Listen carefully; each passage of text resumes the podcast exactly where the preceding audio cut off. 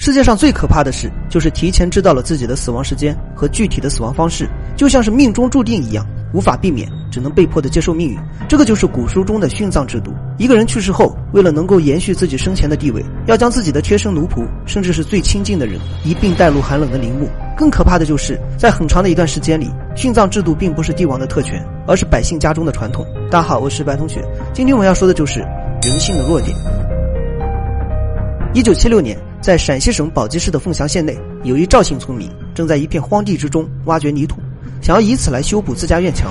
一铁锹下去，他发现原本黄色的泥土中掺杂了许多不明来历的红泥和一些坚硬的碎石。这怎么回事呢？在这荒郊野外中，怎么还会有人为的痕迹呢？虽然有些奇怪，不过老赵也并没有多想。几天之后，老赵所在的南邓村里来了一支考古队。考古队员在与村民聊天时，无意之间听到了这件怪事。经过一番考察后，没想到，在老赵挖掘泥土的荒地中，还真的发现了一处古墓的线索。这处陵墓就是秦宫一号大墓。秦宫一号大墓的发现，让我们看到了历史上最可怕的一项制度，也就我们今天要说的殉葬制度。在秦宫一号大墓中，到处都是殉人的痕迹，其中包括人殉一百六十六具，还有人圣二十具。人殉和人圣不同，人殉就等同于陪葬，一般都是最亲近的人；而人圣就等同于是祭祀，一般都是其他国家的俘虏。在封建时期，贫富差距过大，这也就导致富人的生活水平和生活质量要远远凌驾于普通百姓。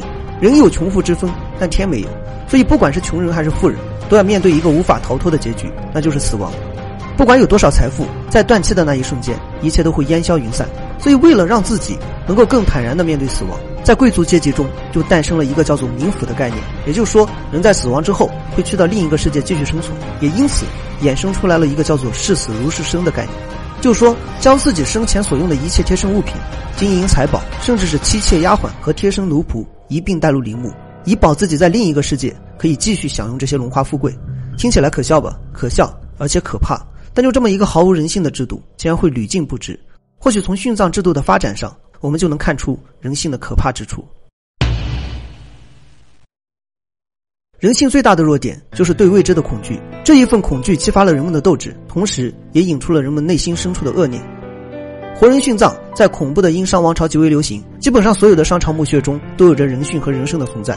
其中人殉大部分都是死者生前的妻妾，甚至是与其亲近的奴仆和武士，这些人一般就是活埋；人圣大部分都是战俘，这些人基本上都要被以各种残忍的方式杀害。一直到了商王武丁时期，殉葬的人数开始减少，人们也形成了一些比较基础的道德观念。到了帝辛时期，也就我们常说的商纣王时期，帝辛一度想要废除了这项残忍的制度，结果呢，就迎来了反噬，商朝被周朝覆灭，而殉葬制度又被替天行道的周朝重新延续。刚才我们所说的秦宫一号大墓就出现于周朝时期，在这个时期，基本上所有的贵族都要进行殉葬，原本残忍的制度俨然已经变成了安葬死者的必要仪式，一些没有能力殉葬的百姓也开始学着用纸人来代替。周王朝衰落之后，整个春秋战国时期殉葬的残忍程度达到了前无古人后无来者的境地。例如秦国的秦穆公死后就有一百七十七人殉葬，在与群臣举行宴会时，还曾提议让所有臣子都一同殉葬，就是说大家伙在地下世界重新延续我们大秦帝国。吴国的君主贺吕更为夸张，贺吕的女儿死后，他命人找来了白鹤为女儿送行，白鹤跳舞。吸引了成千上万的百姓围观。等时机一到，让士兵将所有的百姓赶入墓穴，然后关闭了墓门。这些围观的百姓直接全部变成了贺吕之女的殉葬者。在当时，一开始只是帝王使用殉葬，后来的太后、王室、贵族，甚至是普通的富豪，都沿用了殉葬制度。尽管当时百家争鸣，所有的思想家都摒弃殉葬制度，但也是毫无作用，从未有帝王主动废除。秦国统一之后，同样也继承了这项制度。嬴政驾崩后，秦爱氏胡亥甚至让二十三个兄弟、十个公主以及后宫所有嫔妃一同殉葬。汉朝也是如此。不过，因为独尊儒术的影响，汉朝末期的殉葬制度渐渐废用。儒家文化所倡导的价值观，也让寻常百姓明白了生命的可贵之处。汉朝之后，殉葬制度几乎被废除。但没想到几百年后，他又能死灰复燃。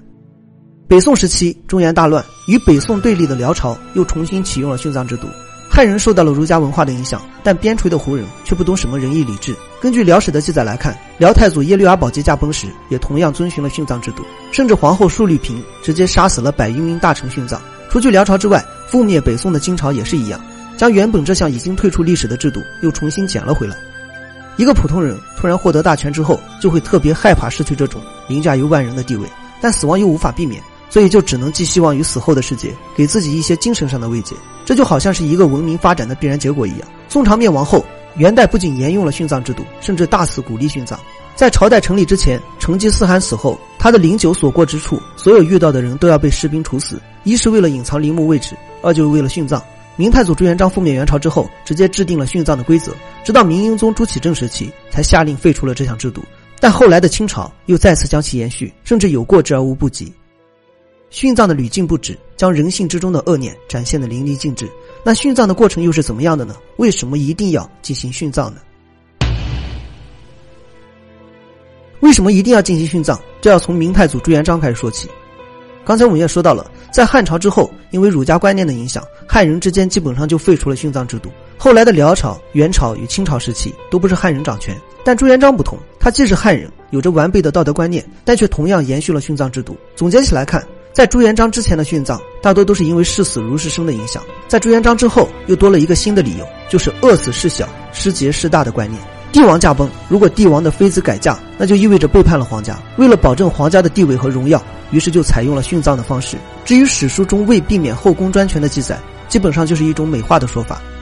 明太祖朱元璋是一个极为特殊的帝王，是家天下的代表，就将国家看成了自己的家。所以从朱元璋的殉葬仪式上，就可以看出人性中恶念的极点。洪武三十一年（公元幺三九八年），明太祖朱元璋病逝，朱元璋的葬礼仪式。不仅遵循了殉葬的制度，而且还制定了殉葬的规则，推行嫔妃殉葬制度。也就是说，制定了一个统一的殉葬标准，殉葬变成了帝王葬礼的传统。朱元璋天生不近女色，所以后宫除马皇后之外，其他嫔妃只是他延续朱家血脉的工具。从底层爬起的人，更怕别人也用同样的方法篡位，也深知打江山易，守江山难的道理。在他眼中，儿子就是风帆镇守的工具，女儿可以用来联姻和笼络权臣。按朱元璋的殉葬制度来看，明朝除了正宫皇后之外，所有嫔妃无论是否生育，都要殉葬先帝。这也就意味着这些嫔妃提前得知了自己的死亡时间，但却无法逃避。有人说可以潜逃，但这几乎不可能。明朝有录影制度，就是说一个人想要远离自己居住的地方，必须要由当地官府签发一种类似于通行证的公文，上面要写明身份、籍贯、去什么地方、干什么事、去几天，甚至还要有担保人，所以几乎不可能逃。因此，先帝驾崩后的几天里，后宫几乎天天哀嚎，因为这些嫔妃知道了自己的死期，但却无力改变。只能一点一点的算着时间，等到自己死期来临的那一天。殉葬时，新帝朱允文先要在皇宫之内大摆宴席，为即将赴死的女人们饯行。整个宴席上鸦雀无声，他们不能大闹，因为他们背后还有家眷，还有年幼的皇子。宴席结束后，就到了升堂的环节，也就是进入摆放帝王灵柩的大殿。走到这里，有不少妃子忍不住的打颤，因为在这里，他们即将成为一个死人。一般所采用的死亡方式就是上吊，在大殿之中摆放着几个木床，站上床后。在他们脖子这个位置会有一个绳套，说起来也简单，脖子一伸，木床一撤，就全部结束。不过在此之前，朱允文还要和这些殉葬者说一会儿话，问他们还有什么愿望，自己可以帮着去实现。大家都想着不死，但这是不可能的，因为他们只能为自己的家眷谋一些福利。谈话结束后，就轮到太监们上场了。朱允文负责唱白脸，这些太监就负责唱红脸。他们必须尖着嗓子，语气急促，催着这些妃子赶紧赴死，越拖就越麻烦，反正也躲不过去。千万可别耽误了先帝的仪式。有的甚至要搀扶着嫔妃站上木床，帮他们把头伸进绳套里。几十位嫔妃准备好之后，统一撤下木床。接下来，庄严的大殿中哀嚎声一片，嫔妃们穿着白色的衣服悬挂在空中，有的面目狰狞，有的慷慨赴死，场面十分怪异。人们总说皇宫之中怨气不断，可能这就所谓的怨气吧。结束之后，太监们逐一检查，除去上吊这种做法之外，还有注射水银。大概做法就是先给殉葬的活人打一些麻醉药，然后在他们头上切开一个洞，拿着一些器具往里面灌水银，加入一定量的水银后，再拿针线缝起来，或者直接给殉葬者嘴里灌水银。这样的话，他们在死后很长的一段时间里，身体也不会腐烂。尽管明英宗朱祁镇曾经废除过这项制度，但没过多久又被清朝延续了下来。可以说，整个封建王朝的覆灭才是殉葬制度的真正终点。其实，殉葬在国际历史上都是一件非常普遍的事，从迷信天象到痴迷冥府，再从痴迷冥府到废除殉葬，这是文明成长的过程，也是一种道德观建立的必然趋势。庆幸在我们这个时代，每个人心中都有一颗叫做道德的种子，这才是一个文明的伟大之处。那么，今天的内容就到这里了，我是白同学，我们下期再见。